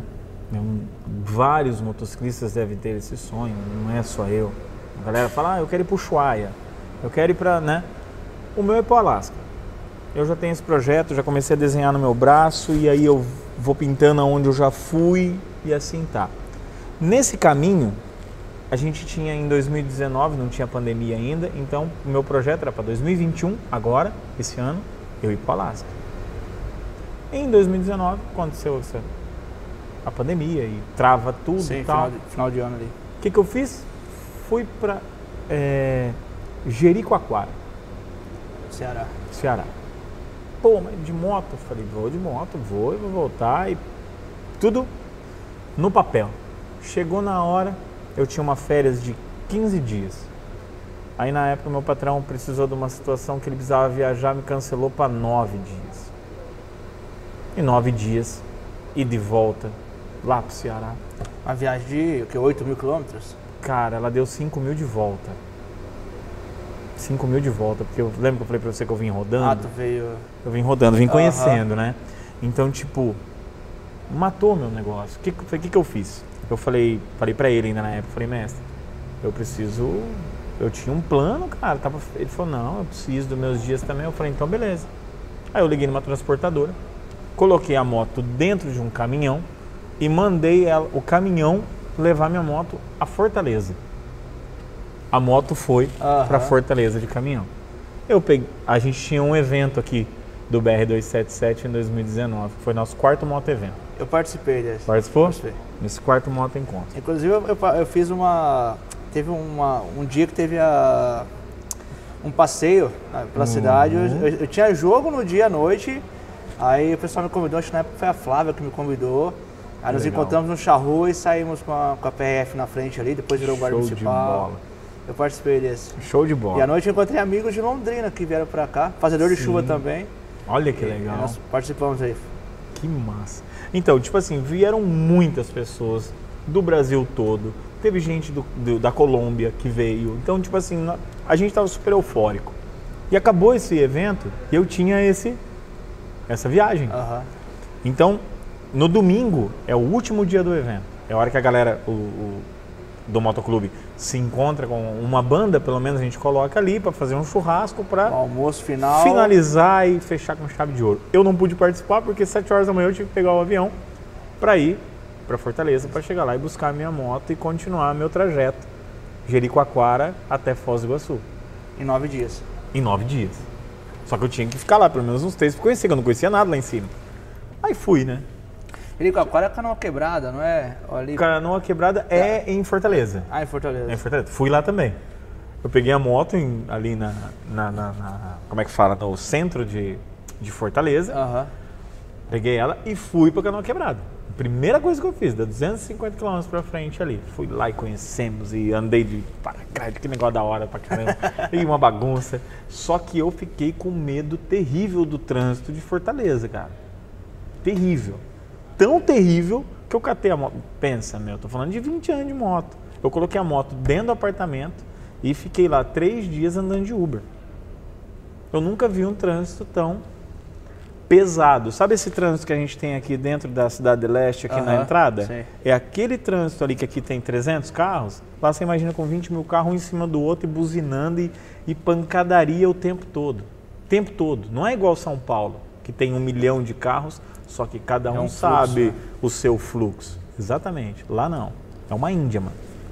É um em cima do outro e tiro, grito, rolo, confusão, cotovelada Eu, eu no estive outro. lá em 2017, mas fui de avião, e, enfim. Não, Acaba não sente. Não, é, acabei não sentindo. Acaba Cheguei não de madrugada, o hotel na frente do, do- da praia, então nem, nem senti. Tava me falando isso agora. eu- eu Exatamente. não- Eu, de Uber Aham. não sentia nada. Eu pegava, saía do AP, ia pra praia, voltava da praia, acabou. Agora você. Aí peguei a moto de novo. Só pra passar da onde do, do- da casa onde eu fiquei, eu peguei aquelas casas de Airbnb, né? Aham. Da casinha onde eu fiquei até Jeri, maluco do céu. Sobrevivi. Sobrevivi. E desvia da morte o tempo todo. Aí fomos para Jericoacoara, fiquei mais ali mais um dia ou dois, eu não lembro. Eu sei que eu tinha de Jeri até Foz do Iguaçu, eu tinha cinco dias para chegar. Então foram quatro que eu fiquei. Eu tinha nove, quatro eu fiquei, dois em Fortaleza, dois em Jeri e tinha cinco para voltar. Eu falei, cara, eu tenho que fazer cinco mil quilômetros, mil quilômetros por, dia, e conhecer os lugares. E ali eu saí. Eu queria conhecer o Maranhão, então eu tinha que ir no Maranhão. Ah, Leandro, mas vou passar, você vai passar onde lá? Passei em quatro, cinco cidades dentro do Maranhão. Parei em uma, almocei, conheci pessoas ali dentro daquele restaurante que a gente ficou e já voltei para Tua esposa estava junto? comigo. Ah, Foi comigo, na garupa. Se falar em perrengue, foi um. Leandro, qual foi o maior perrengue que você passou? Foi nessa viagem. Saindo de, de Jericoacoara para sentido, saindo de Jeri e indo já para o Maranhão, né? Sentido. No meio do caminho furou o pneu da moto. Ela furou o pneu da moto, vou parar numa borracharia, fazer um tip-top acabou, né? Quem falou que sabe o que é tip-top lá? Não tem pra lá? Não sabe o que é. Não, mas eu quero um, aquele negócio. Macarrãozinho, enfim. Não. Ninguém sabe o que é. Não, mas eu não mexo nessa moto. Não, senhor. Não, não, não mexe não. Eu falei, mas você não faz remendo? Não. Você tira? Não. Vai na borracharia do fulano, 30 quilômetros daqui. Eu falei, não, homem. Você é louco? e assim foi. Um cara de Titã tava passando na hora da, que, que furou meu pneu. Aham. Eu coloquei toda a bagagem da minha moto na moto dele. Coloquei a minha mulher na moto dele. E esse homem foi embora. O cara levou tudo que eu tinha: minha roupa, minha mulher, minhas cuecas. Ficou Só furado. ficou eu, a moto e o pneu furado. E o cara falou: me segue. Eu falei: puxa vida. Fui atrás desse cara. Passamos mais uma borracharia. Hum, Depois dessa primeira, mais uns 30 quilômetros. Chegamos numa segunda, uma borracharia de caminhoneiro. O cara falou: cara, não mexo. Eu falei: mano, você não tem um tip top assim, assim, assado? Ele falou: não, cara, a gente não trabalha com isso aí não. Eu falei, cara, daí o, o cara que tava dando carona, o cara da moto, conhecia mais ou menos as Aham. pessoas ali. Ele falou, cara, mas é um negócio assim, ele, eu não sei explicar. O cara também não sabia. Sim. Ninguém sabia explicar o macarrãozinho, ninguém sabia explicar o tip top, ninguém sabia. Eu falei, mas não pode ser verdade isso aqui, cara. Daí ele falou, ó, tem uma mecânica aqui perto, uma, uma Borracharia. aqui perto, que é dentro da cidade, uma cidadezinha pequena. Vamos entrar ali, que ali eu acho que você vai resolver teu problema. Chegamos lá, já Mas nisso tu tava colocando vacina que você tava fazendo pro pneu rodar. rodando com o pneu vazio na areia. Eles Ah, na, na areia. É, eles estavam na, na estrada Estrada. de chão, Aham. na, na estrada de asfalto, e eu tava no acostamento que era de areia. É que a Hornet a traseira é leve dela, né? Ela- então, estava leve porque, tipo assim, eu coloquei Tirou o peso todo em cima, Aham. né? Tirei aquela bagagem que eu tinha, coloquei na titã do cara, e o cara rodando com a minha mulher. Esse- todos os quilometragens que eu tô te falando, os- nós três rodando. Aham. Paramos nessa borracharia, eu tenho uma foto com o cara, entendeu? Com, com esse cara que, que fez esse trajeto. Aham. Chegamos lá, aí o cara falou, cara, eu também não mexo. Deus é bom demais, Pia. Eu olhei na parede, na parede da borracharia, tinha um macarrão lá pendurado, velho, que alguém esqueceu, junto com o prendedorzinho, que é tipo um T, assim, Aham, sabe? sim. Eu falei, cara, é aquilo ali, eu preciso que você coloque. Ele falou, não, mas isso aí foi um caminhoneiro que deixou aí, eu nem sei o que, que é. Você acredita, irmão? Catei o bagulho lá, tirei, pá, eu mesmo coloquei Encheu o pneu. encheu o pneu. Colocou bagagem. Aí eu falei pro cara, falei, meu, cobre que você aguentar. Ele falou, não, pelo amor de Deus, você não... Aí o cara da moto que fez, que carregou tudo, tirei um dinheiro pra dar pro cara, tipo uns 50 Aham. reais, eu tirei pra dar pro cara. Quase apanhei. O cara cagou em mim. Falou, meu irmão, aqui a gente não é igual vocês lá não, mano. Aqui a gente faz as coisas porque a gente gosta, que a gente passa necessidade. Se eu precisar de você amanhã, você vai me ajudar. Caramba. Mas me fez um mal, cara Te deu uma lição. uma lição, ma- mas eu passei vergonha, falar bem a verdade. Ele, ele, ele foi embora, cara. Não deu nem tchau. Ele montou na moto dele e foi embora. Eu fiquei eu, borracheiro lá, e minha mulher me olhando com aquela cara, tipo, o que, que você fez pro cara? Falei pro cara, falei, meu, vou deixar esses 50 pila pra você, você dá pra ele numa situação diferente aí, porque, meu, é um modo de agradecimento, não tem sim. nada a ver com, com nada, é agradecer pelo que o cara fez. Ele falou, cara, aqui a gente não trabalha assim, velho. Eu falei, mas não é trabalho, homem. É só quero agradecer. E fui embora. Saí daquela situação e fui embora. Triste, falar bem a verdade pra você, por causa do, do acontecido. O cara fez um baita de um favor. Sim. Eu e, tu, tirei um, queria- e tu queria recompensar de alguma Sim, forma. eu tirei uma né? foto com ele, com, Aham. como agradecimento, tá? Vim embora, tô vindo. Paramos num posto de combustível para abastecer, mas no mesmo dia, cara. No mesmo dia. Parei no posto para abastecer, a a moça falou, cara, não tem energia na cidade. E eu na reserva. Eu falei, tá bom, mas onde que é o próximo posto? Ela falou, ah, fica uns 40 quilômetros daqui. Ah, Eu falei, ah, 40 quilômetros, minha reserva vai, não tem problema. E eu parti. Cheguei no, no- no próximo posto de combustível, não tem combustível, já faz uma semana que não tem combustível aqui. Eu falei, você tá brincando. mentira. Mas falei, quanto? Ela falou, 15 quilômetros aqui tem um, tem um posto. Eu falei, 15, já tava no cheiro.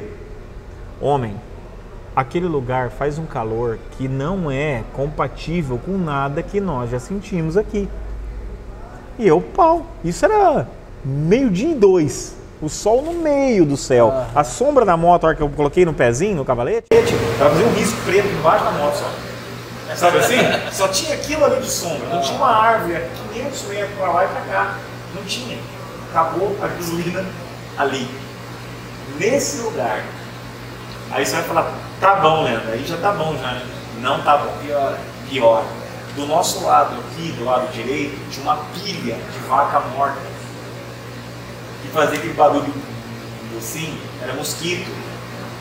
Em cima daquela carniça. De aquele cheiro, mano. Você não tem noção, meu. O bagulho foi louco. E só eu e a mulher, a mulher falou. Cara, ela foi ficando vermelha cor da salada de coca. E só eu e ela, tipo, não passava ninguém. Ninguém passava naquele lugar. 10, meu, 20 minutos debaixo daquele sol. Eu, só pra você ter ideia, já tava colocando o colete por cima do corpo pra tentar fazer uma sombra. Tentando arrumar um jeito de arrumar uma cabaninha, sabe? Pra se, Até passar alguém. Passei passar alguém. Passou um carro, meio que parou e foi embora. E vindo em sentido contrário, uma saveira. Dois homens dentro, tocando aqueles pancadão, tá ligado? Lá de cima, lá aquele. O cara encostou. Irmão, o que tá acontecendo? Não tinha um espaço na caçamba do cara, que é o som, som torando no 12. O cara vindo lá em cima, eu já escutei ele chegando. Aí ele parou, o cara falou, e aí, irmão? Eu falei, cara, acabou o combustível aqui. O cara falou, cara, daqui 15 quilômetros pra lá, vou indo no meu sentido, Aham. tem uma casa que vende combustível. O cara compra do posto e lá ele tem. Estoca, Estoca e tem garrafa, e vende Aham. 6 reais o litro. Eu falei, cara, é tudo que eu quero. Ele falou, então vamos, mas tem que ficar alguém. Ficou o cara com a minha mulher e eu fui com o outro, cara. Mal uma vez eu perdi minha mulher. Puxa vida, cara. E fui, eu e esse maluco. Eu falei, meu Deus, rezando, né, cara? Eu falei, cara, meu Deus, tudo pra dar errado. Tudo pra dar errado. Chegamos nessa casa, uma família muito legal. Compramos lá seis garrafas de, de gasolina. E voltando, já pensando, meu Deus do céu, as piores coisas do mundo poderiam ter acontecido lá. Tava minha mulher e um cara e minhas bagas, minhas cuecas, né? Cheguei lá, minha mulher tava lá com o cara lá. Meu Deus do céu, Leandro, vocês não vêm, meu Deus, que fedor que tá aqui. O cara, meu Deus, que fedor que tá aqui mesmo. não sei o que, tal, tal.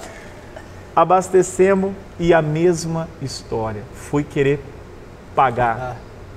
pelo cara ter feito a situação de ter voltado lá atrás pegar gasolina. Entendeu? Errei duas vezes, Pia. O cara bateu a porta do carro na minha cara e foi embora. E puto da vida também por eu ter oferecido dinheiro.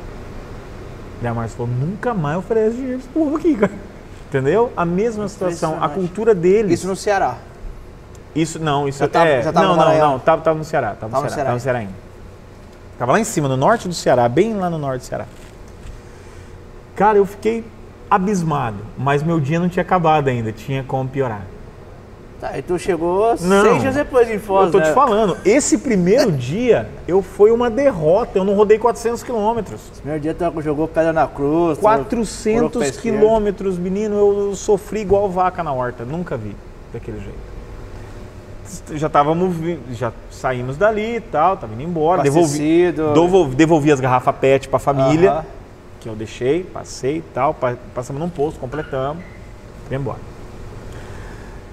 Onde que a gente vai dormir? Porque já tinha perdido todo o trajeto. Sim. Já tinha, né? As paradas já não. já não era mais as mesmas. não Então eu tive mais. que procurar um lugar e não achava esse lugar.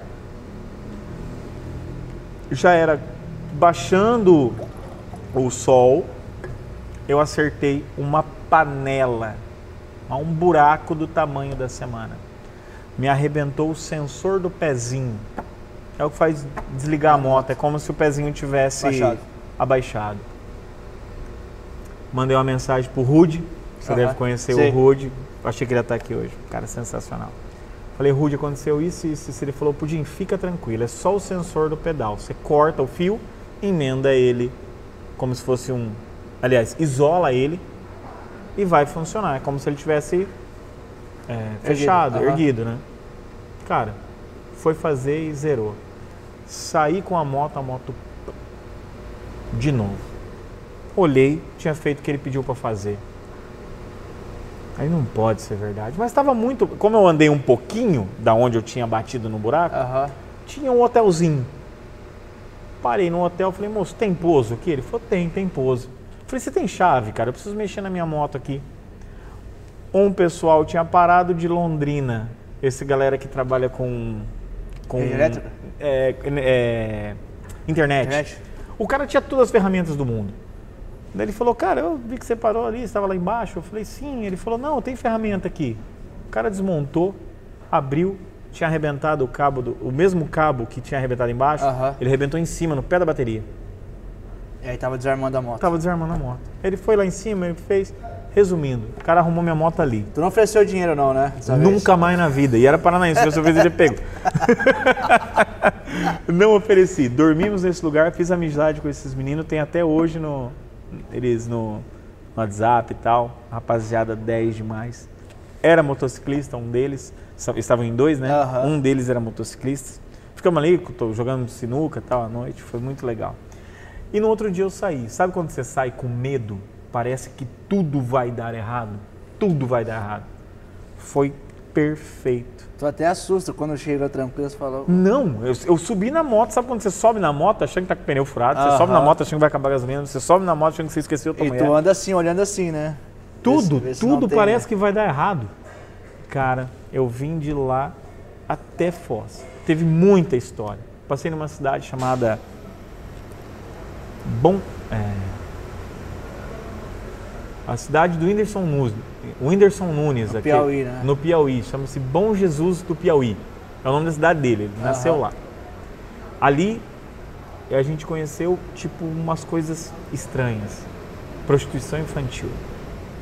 Você ouve falar aqui na nossa região. Sim, vê reportagem. Você vê reportagem. Aham. Lá a gente conheceu assim, cara, na cara.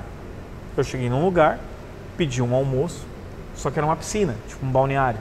Então, tipo, tirei minha roupa, tal, coloquei um shorts e fui pra Aham. piscina. E pedi uma comida. Nisso, tô dentro da água, um rapaz pulou perto, tal, tudo bem, tudo. Falei, beleza, beleza, e tal. Falei, Aquele pessoal lá, aquela menina lá, é minha sobrinha, e sai com você por 50 reais. Cara, eu tô falando pra você de uma criança de 9 anos, mano. Caramba. 9 anos. Eu falei, maluco, você é louco? Ô, senhor, você é polícia? Eu falei, cara, não sou, mas a vontade de ser era muito grande. Choquei, mano. Aí cheguei, saí da piscina, fui no, lugar para pedir o almoço e tal, né, cara, onde a gente tava ali. Contei a história pra minha esposa, chamei o dono do restaurante, ele falou, cara, eu sou de São Paulo e infelizmente isso aqui é mato. Eu tenho aqui o restaurante, eles nem chegam aqui, eu não deixo chegar. Só que lá ficam filhos, sobrinhos, netos, tudo ali debaixo daquela árvore e eles ficam aliciando ali e não tem o que eu faça. Eles pagam para entrar, eles pagam para consumir, então não tem como proibir de estar aqui. Eu falei, você tá brincando? Ele falou, é. Só para você ter ideia, nesse período um menininho chegou, ô tio, posso lavar tua moto? Eu falei, cara, vai lavar minha moto? Ele falou, sim, tá suja. 10 reais eu lavo e passo cera. Eu falei, caramba, piada, 10 reais você vai riscar minha moto? Ele falou, não, você vai ver, vai ficar bonita. Cara, eu dei 10 reais pra esse moleque. Não tem um lava rápido que eu conheço que lava por 10 pila, passe cera, igual aquele menino passou. Ele passou, ele levantou a moto no cavalete, ele passou óleo na Aham. corrente. Ele, cara, trabalho 100% por 10 reais. Ele ainda comentou com o outro assim, tirei 10 reais do trouxa. Então ele deve cobrar 5, cara Aham. para lavar a moto. Ele cobrou 10 achando que estava fazendo um espetáculo. Entendeu? Achando que estava aqui me passando para trás. nós pagamos 30, 40. Aqui nós pagamos o valor que for para ficar a moto bonita. Não é? Olha para você ver a diferença de contexto. Eu estou falando de uma cidade que está a 3 mil quilômetros daqui. A diferença, distinção, como que as pessoas Dentro do mesmo país. dentro do mesmo país. Dentro do mesmo país. E se eu não tivesse feito essa viagem com o intuito de conhecer um lugar bonito, que Jericoacoara é, é um, é, né, um, poxa, um Caribe no, Brasil. Então, se o meu intuito fosse só aquela lá, aquela beleza, pegar um avião e lá ver e voltar, eu teria deixado de conhecer, entendeu? Muitas coisas que aparentemente é, ah, mas é feio. Cor, é feio, mas me educou, pô. É feio, mas mudou a minha vida. Eu vejo as coisas diferentes depois daquele tipo de viagem que eu fiz, depois daquele tipo de comida que eu comi, daquelas pessoas que eu conheci naquele ambiente, o jeito, pô, eu queria já julgar o cara. Se pudesse, eu matava o cara lá, aquele vagabundo, né, nesse ponto de vista. O cara falou, cara, é a única forma que eles têm de comer. Eles não têm outra forma de comer a não ser a prostituição daquelas crianças. Outra fonte de renda, né? Cara, olha que loucura, mano. Não que seja certo, pelo amor de Deus, mas já te bota com a cabeça aberta para uma situação diferente, coisa que não está acostumado, né? Saímos dali, dessa cidade, dormi em uma cidade chamada Unai, se eu não me engano, que fica em Minas Gerais, é uma das primeiras cidades do norte de, De Minas. de Minas, né? Mas nesse período a gente fez a- aquela parte de, de- da Bahia, sabe? Barre- barreiras, né? Aham. Barreiras, parei em Barreiras também um pouco. E viemos descendo. Em Minas, cara, que lugar maravilhoso. Que lugar maravilhoso, Minas Gerais. Puxa vida. Pudesse eu ficava por ali, lugar gostoso de toda a vida. Conhecemos um casal que nós já tínhamos visto eles em Caldas Novas, lembra que foi de Caldas sim, Novas? Sim. Estava na mesma região. Pô, onde você tá? Tô por aqui. Pô, vem cá. Homem, nós estamos falando de 5, 6 anos de diferença. E as pessoas se encontramos de novo. Na estrada de novo. Na estrada de novo. Eu na estrada, eles rodando de, de, de carro, tá, mas se encontramos novamente. E o destino dali, depois que nós saímos dali, não era vir para Foz do Iguaçu direto. Eu queria passar por São Paulo, na casa de um parente e tal. Capital mesmo? Campinas. Ah, Campinas. Aham. Um primo meu que mora em Campinas e trabalha em São Paulo. Pô, mas nós vamos passar e vai dar muita quilometragem, não sei o quê. Eu falei, cara, quilometragem por quilometragem? Nós já rodamos, pô, Brasil inteiro rasgado pelo meio. Vamos lá, vamos conhecer lá. E pegamos e saímos de Unai, de manhã, um sol bonito. Sol bonito. Pegamos chuva do começo de Minas Gerais até dentro de Campinas. Estou falando das 8 horas da manhã às 9 da noite. Chuva 100%, não dava para ver nada. não- Se você perguntar o que, que tem de Minas a São Paulo, não tem nada, só água. Só chuva. Chuva, chuva, chuva, chuva, chuva, chuva. Regis Bittencourt, meu sonho era andar naquela rodovia. Né? Aham. Falei, pá, que rodovia da hora. Ela é da hora mesmo, andei a 120 por hora com ela na chuva. Mas eu só vi chuva. E só água e água e água e água e água. Até dentro de Campinas. Leandro, mas o que, que tem de tal lugar a tal lugar? Eu não sei. Não tinha visibilidade. Não tem visibilidade nenhuma. Aproveitamento da viagem, nenhum. Foram mil quilômetros, dá mil, Aham. mil e cem quilômetros, se eu não me engano, de Unai a, a, a Campinas. Nada. Qual a lembrança? Nenhuma. O que, que você teve lá? Nada. Só posto de combustível onde eu parei, tinha uns amigos conhecidos ali de Harley e tal. É, fala amigos, né? Mas é que você faz na hora, né? No Ah, posto. Conta-se na hora. É, fiz ali e tal, a gente almoçou e, e vim embora. Aí de Campinas, essa viagem foi uma viagem mais longa que eu, que eu fiz. Que até a de Ponta del Este dá três dias. Né? Essa foram cinco. Aí dessa de Campinas eu fui a Cornélio Procópio, que é a casa onde minha mãe morava, que hoje é finada. Aham. A gente ficou ali e dali Pra Foz. para Foz, que já é um caminho assim, vamos dizer, conhecido, né? Sim. A gente conhece esse, era o quintal de casa. é o quintal de casa, né? A gente fala da 2 mil quilômetros, mas é 2 mil quilômetros conhecidos. Sensacional também, sensacional. E depois dessa, teve mais ou Fiz algumas para Cornélio. respirou? Não, não, a gente não, não para. Não, pá. Não, tipo assim, aí eu fiz várias viagens pequenas. Várias viagens pequenas. Ah, pra onde você vai? Ah, eu vou pra Cascavel. Sai daqui e vai pra Marechal Cândido Rondon, que é aqui próximo da gente.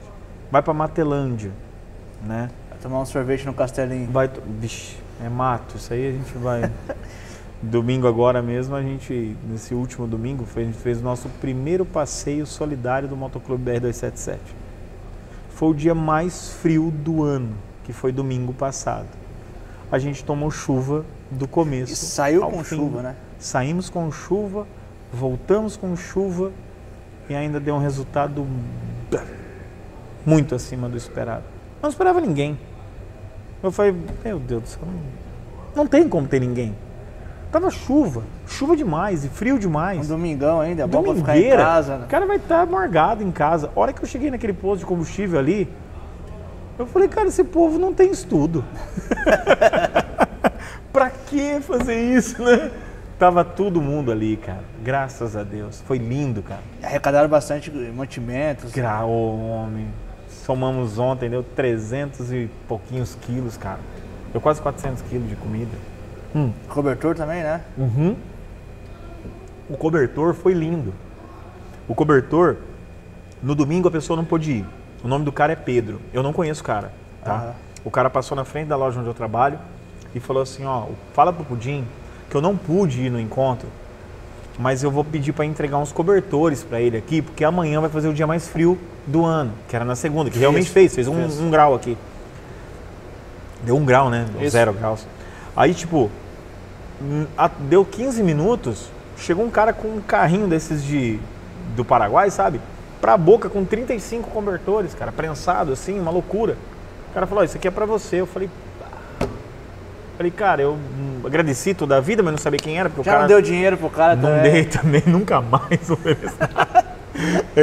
Coloquei aquele cobertor, falei, cara, vou deixar para entregar junto com o alimento. Com o alimento a gente vai entregar agora, acho que amanhã, amanhã eu faço a entrega do alimento.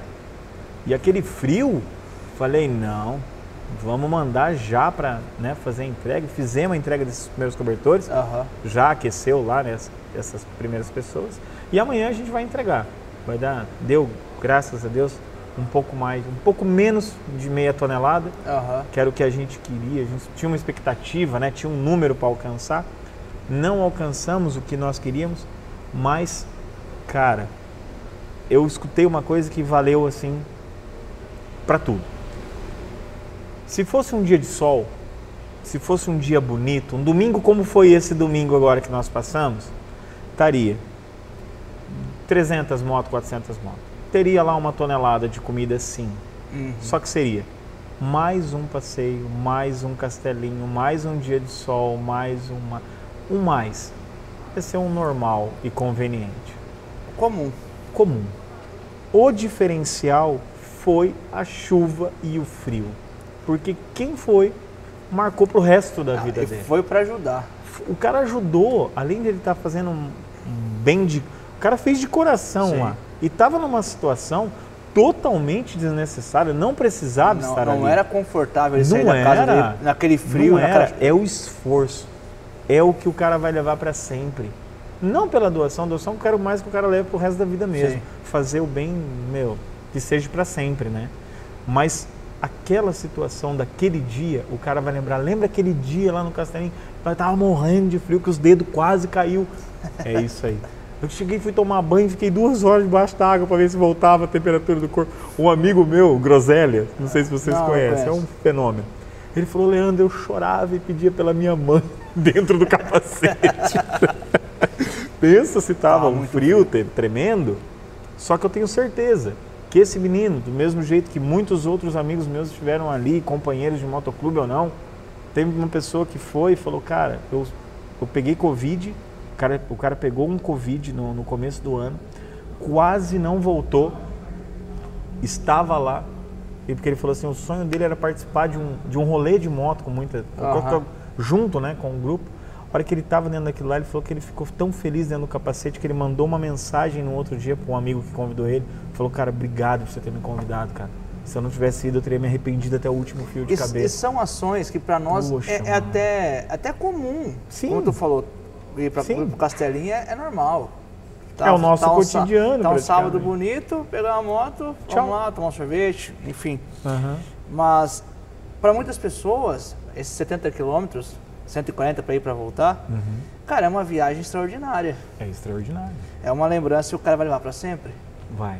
Nessa situação, do jeito que foi, até a situação de sol e né, o comer, tomar um sorvete e voltar, é maravilhoso. Só que dentro do contexto que foi feito, todo mundo junto, uma viatura da PRF acompanhando todo mundo para fazer aquele. E eu acho que nem os policiais acreditavam, né? Não acreditavam. 70, 80 Ele motos. falou, não, não, não vai dar tudo isso. o rapaz falou assim, ó, eu vou pegar, o, pegou o CPF do, do nosso vice-presidente, falou, vou pegar teu CPF, se tiver bagunça aí eu vou meter multa no teu CPF. Ele falou, não, beleza.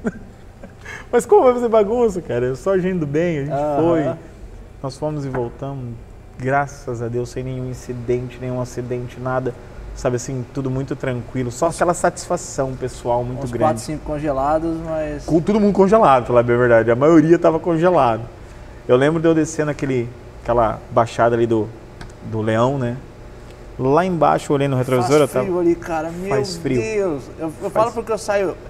Quando eu vou, eu vou viajar, eu tô em Foz do Iguaçu, eu tô numa ponta do estado. Aham. Você vai viajar longe, tu vai- eu vou sair 4 da manhã, 5 da manhã, vou viajar duas horas sem sol. Sim.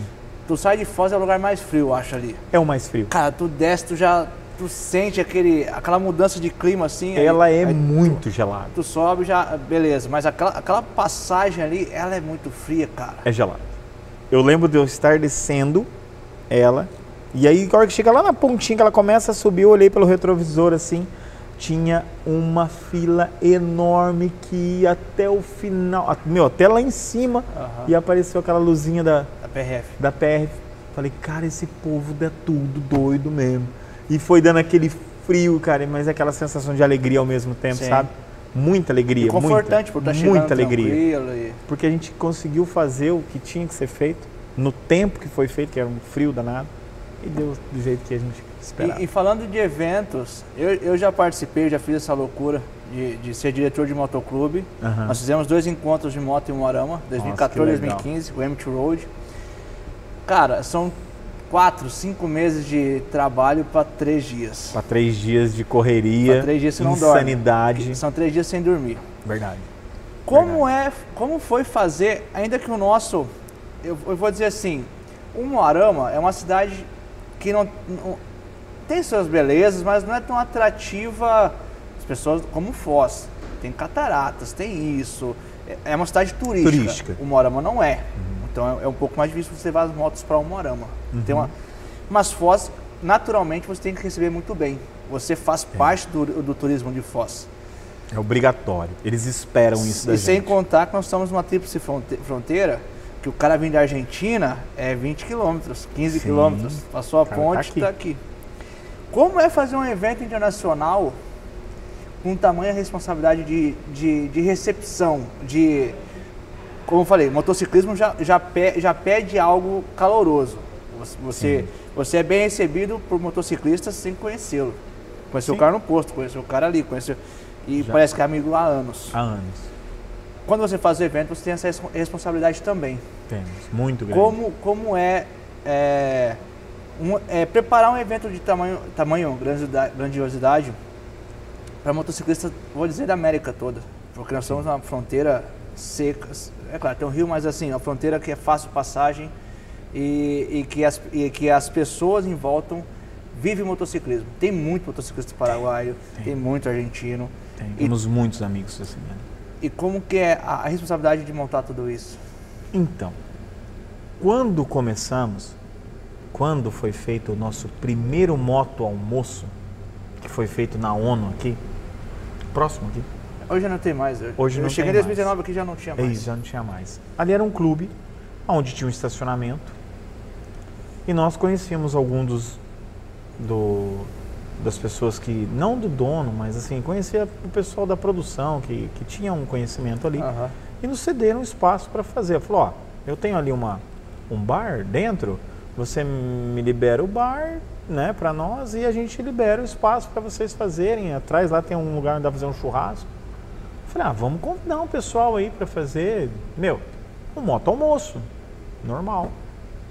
Maluco do céu. A gente não tinha noção da proporção que ia tomar o negócio. Na época eu era membro do motoclube.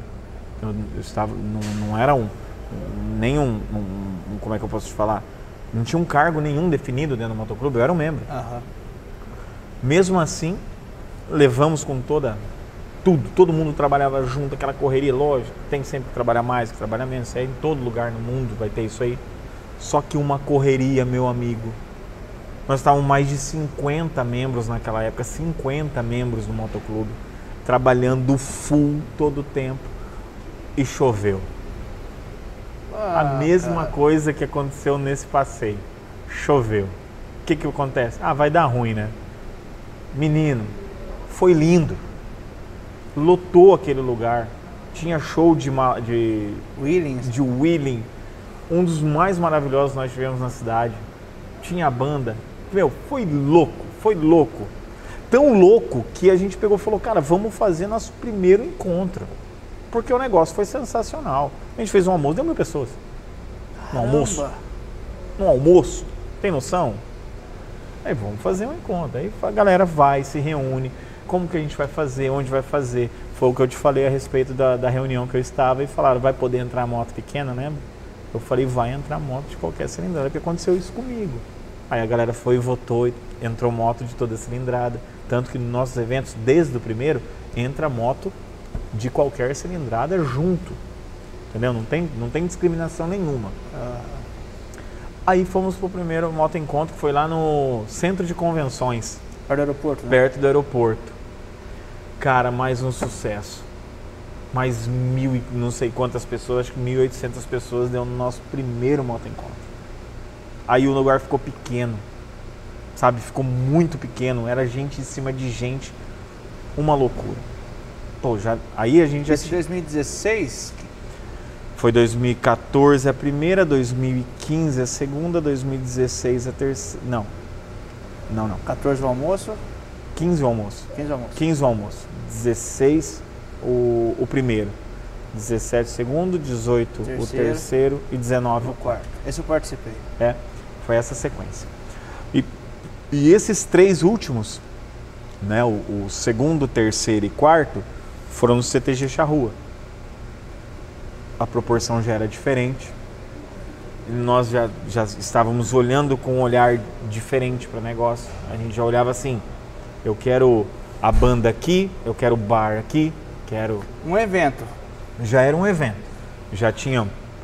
Já sabíamos quem trabalhava no que. Já sabia, ó, esse cara aqui, ó, ele pode ficar com a parte de produção. Esse aqui com a parte de som que é o, o, o Júnior, que é um cara que é, que é responsável uhum. por aquilo ali. Ah, tem o Pudim que vai ficar com a parte ali que ele vai cuidar do, do pessoal que faz a arrecadação do, dos, dos patrocínios. Tem o outro fulano que vai cuidar da distribuição de ingressos e assim por diante. Já começou a tornar-se uma empresa. E assim foi até o quarto moto encontro. Até o último que nós fizemos. Só não fizemos o quinto por causa da pandemia. Né? E agora, como mudou muito o cenário. O cenário mudou demais. Talvez, talvez, eu falo hoje na posição né, que me encontro, uhum. é, em fazer novamente um moto, um, um moto almoço. Começar né, nas nossas raízes para ver se a gente volta a ter o carinho. Não que não tenha o carinho, mas tipo assim, eu não quero correr o risco de fazer um, um evento grande, um evento grande e por causa de aglomerações e tal, Deus o livre guarde, alguém fica doente. Cara, não é essa a intenção. É... Eu, eu, tenho uma história bem parecida, cara. É, tu, tu foi falando, eu fui lembrando do nosso motoclube. Porque na, o Feras Motoclube de Moarama foi fundado em 2013. É, naquele, nós foi fundado junto com o Aniversário da Cidade, 26 de junho. Uhum. Em outubro nós fizemos uma, ia fazer um moto almoço para arrecadar dinheiro para comprar brinquedo no Dia das Crianças. O nosso é no Dia das Crianças. É? Tá? O nosso então, aniversário aí, é dia olha, 10. Olha a coincidência. 10 de outubro. É, o nosso, aí o, a sede do nosso motoclube, vamos dizer, sede era atrás da empresa do, do, do, dos diretores, que era uma empresa de ferro e aço, sabe aqueles vergalhões e tudo mais, uma uhum. representante de Gerdau. Então é um barracão enorme, tem a churrasqueira no fundo. Que. Aí nós pegamos, naquele dia, para aquele evento, nós pegamos aquelas malhas de ferro que é colocado embaixo do, da calçada, Sim. Fomos empilhando, colocamos uma lona por cima, um aderite, colocamos uma lona por cima e foi feito o palco. Caralho, da hora. É, não, foi feito o palco. E aí tudo na parceria. A banda amiga nossa, tudo assim, foi arrecadando, nossa, tipo assim. Massa. E no dia, cara, o Marcelo Nova, pô, pai do rock oh, brasileiro. Que massa. Marcelo Nova tocava em um arama. E o cara que, levava, que ia levar ele pra passagem de som era amigo nosso, assim. Uhum. Um amigo nosso foi trocando ideia com ele, ele apareceu lá, apareceu lá, subiu nesse palco todo, todo montado assim, falou pra banda, ó, vamos tocar essa, você toca assim, você toca assim, ré ali, não sei o que e tal. Tocaram Cinca Xambó. Oh, cara, você é louco. Não, eu falo, eu arrepio assim, cara. Que massa. Cara, a banda não sabia como nos agradecer. Se tivesse dinheiro, ela dava pra nós. não, mas louco. assim, ó, todo mundo que esteve ali, tinha umas 200 pessoas mais ou menos, eu acho que, não, acho que não tinha isso. Mas, cara, foi marcante para todo mundo. É gratificante. E não é? aí, anos depois, o Marcelo Nova lançou um DVD, acho, que é isso que se chama rock, alguma coisa assim. Uhum. E tem essa passagem, cara, tem no YouTube. Tem essa Pô, passagem que dele que louco. foi gravada e ele tocando Cinca Xambó em cima do nosso palco ali, cara. Pô, que cara, louco, então mano. assim, são histórias que eu falo, cara, nunca que eu, eu estaria tão próximo num, num- cara, um, De um cara artista, que, né, que mano? foi per- precursor de muita coisa no Brasil. Parceiro Sim. do Raul, cara. Que é Então, mais assim, do que, né, cara? e tocando a dois metros, na- co- na- conversando com nós assim, ó. Cara, impressionante. E, e são de eventos assim que tu faz, ah, vamos fazer algo aqui legal para os motociclistas. E aí, vem- eu não sei a tua religião, mas eu, eu, eu falo pelas, pelas crenças que tu, tu tem que ter alguma crença Uhum. Sim. que tem alguém lá em cima. Tem. Se é. Deus, Jeová, Eu tenho, Buda, eu Mohamed. Eu tenho demais. Mas tem alguém lá em cima que acho que olha por nós. E assim, Tem se que tu- olhar, né? se tu fez o bem, tu vai colher aquilo. Nós fizemos tudo certinho, cara. Então assim, foi uma. Não, não foi a cereja, É. foi o bolo inteiro, assim. Que bom, o Marcelo Nova ali. E aí no outro ano fizemos em dois, é, 2014 e 2015 fizemos dois encontros de moto. Então assim, Delícia. Cara, são, são momentos, como eu falei, eu, eu falo pra ti daquele show, ele tocou uma música, mas eu falo pra mim que foi um show. Que a marca, forma né? que aconteceu, cara, totalmente a- alheio. Pô, um sabadão à tarde Não- eu queria passar som, cara. Na- Não era pra nada. não. Aí à noite todo mundo foi no, no show dele, todo mundo tava lá e tal. É gostoso, Então, né? cara, assim, o quanto foi gratificante, um esforço nosso, às vezes pequeno, às, vezes assim, demanda um pouco de tempo, tudo mais, Uhum. mas perante o, o que era a- o valor que era para ser revertido para crianças carentes, né? Era, era para comprar brinquedo para as crianças ali. é feito com carinho. Eu tenho certeza absoluta que o dia que faltava para aquele evento, você não dormiu. Tô mentindo ou não? Não. Não dorme. Não dorme. Eu sei o que é, porque, tipo assim, só quem faz evento, não para ter dinheiro, porque esse evento. Quem tem motoclube, quem faz parte de motoclubismo, sabe que não tem dinheiro, não é grana, é paixão. Paixão. O- Quando envolve paixão, amor, essas coisas, é diferente, irmão. Você não dorme. Você Tu- fica tu- desesperado tu fica- pelo resultado. Tu fica preocupado em que todos saiam falando bem Felizes, daqui. Isso, que todos saiam felizes, saiam que se agrade todo mundo. Isso aí. Que você, pô, você não quer que, que ninguém. Pô, E você- de tudo, o som tá legal, a cerveja tem que estar Tudo, gelada, tudo, todos os detalhes. Tudo, tudo. Às Tem vezes- sujeira, você quer ficar louco. Você- é, tudo, é tudo nos mínimos detalhes. E você sabe como é, você não consegue agradar ninguém. N- n- ninguém Todo não, mundo. todo mundo. Você não consegue é, cuidar de tudo. Só que, quando toma uma proporção maior ainda, que nem você falou lá, você tem certeza que o primeiro que você fez foi menor do que o segundo, menor que o terceiro, e assim vai sendo. A tendência é a evolução, né? E cada vez, cara, a gente... Ah, mas agora eu já aprendi. Todo dia você vai aprender um negócio diferente num evento diferente. É só você fazer. É só você querer fazer. E é muito bom. Eu, eu sei lá. Acho que não- depois da- do, do passeio de domingo, eu conversando com a minha esposa, nasci pra isso, cara. Nasci pra isso. Eu adoro andar de moto. Gosto de conversar com as pessoas, que nem hoje, um bate-papo igual esse aqui com você. Meu, pra mim é bacana demais. Aham. Fico, mais uma vez agradeço pelo, pelo convite, foi maravilhoso. Fiquei muito feliz, mas muito feliz mesmo. Falei, pô, cara, olha que massa, mano. O cara me chamou pra ir lá fazer um negócio, mas minha esposa, né? Ela falou, mas você vai, você não tem vergonha? Eu falei, vergonha tem, mas eu vou igual, né? Perder oportunidade não, né? É gostoso toda a vida. Porque o que a pessoa teve interesse em saber, tipo, como que chegamos até ali? Foi fácil, entendeu? Não, mas foi divertido. Isso eu te garanto. Tipo, você tá aí por quê? Porque eu gosto, cara. Eu gosto demais mesmo. Demais, demais. Eu acho que demais. quem não vive motociclismo, quem não teve oportunidade ou teve medo de pilotar a primeira vez e até hoje nunca pilotou, é Perde. até difícil você explicar a sensação, Inexplicável. porque como eu falei, nós tivemos acidentes, nós tivemos quedas, o carro é muito mais confortável, você tá ali no ar-condicionado, se chover, tranquilo, você tá seco. Cheiroso. Lembra da vaca? Lembra do É. monte de vaca? É cheiroso. Bem isso. A temperatura você regula aqui, o som tá aqui, tudo bonitinho, tudo certinho. Só que não, não outra, não tem tanto perrengue. Não tem. Como a moto você sai para andar 50 km, acontece algo de diferente. Parece que Inesperado. e aquilo te, te causa é, não experiência, mas causa aprendizado Pra vida. diferentes. Você depende. Ó, uma coisa que eu aprendi muito no motociclismo é que você não é sozinho. Você sempre depende de alguém. Você não é uma ilha. É. Você sempre vai depender de alguém. Isso te dá tapa no teu orgulho, tá? Tapa.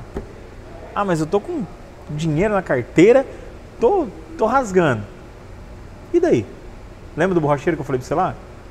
Eu podia ter o que fosse, cara. A única coisa que ele falou, meu, não vou fazer. Não Sim. tem. Você podia ter uma carreta de dinheiro, não ia fazer diferença nenhuma. O cara não ia fazer o que era para ser feito. Entendeu? Aham. E eu rodei mais 30. E mais 30. E assim foi. Falei, Meu, 30 com 30, dando 60 km daqui, em- daqui em São Miguel do Iguaçu, quase. Daqui, lá perto de Rio de Janeiro, lá perto do Castelinho, quase. Eu andando na areia. Eu lembro daquela moto sambando para um lado para o outro, até que eu aprendi Um a andar com ela. enorme. Um calor tremendo, você segurando aqui, cãibra nas duas pernas. A gente fala do perrengue, mas limitando. Se você for pegar, lembrando de cada minuto que você passou, foi o meu. Você é louco.